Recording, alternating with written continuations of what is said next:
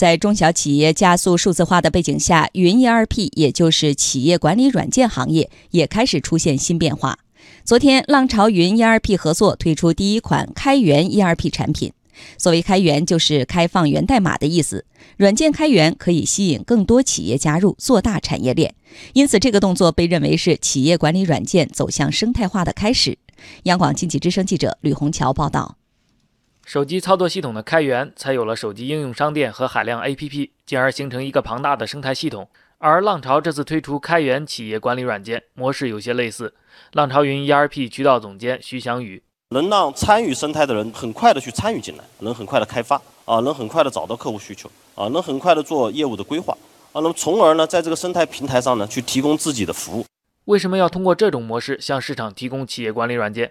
在即时资讯分析师李磊看来，这是因为随着我国数字化的推进，继大企业之后，中小企业也纷纷上云，对企业管理软件提出了多样化的需求。就是基于用户的这种多样化的需求，包括他的个性化的需求，所以呢，用户需要专业的人来帮助他去做专业的事情，那么就需要一个平台、一个渠道。那既有平台的服务商，又有负责销售的渠道商，又有技术的提供商，又有懂业务的服务商，来一起为用户做这个事情。浪潮集团执行总裁王兴山则认为，这背后还有更深层的原因，那就是中国软件产业整体都需要进行供给侧结构性改革，以适应新时代的需求。随着企业管理需求的升级，企业资源的调度正从应用流程驱动转好于数据驱动，企业都需要一个先进的管理工具。和智能化的运营平台，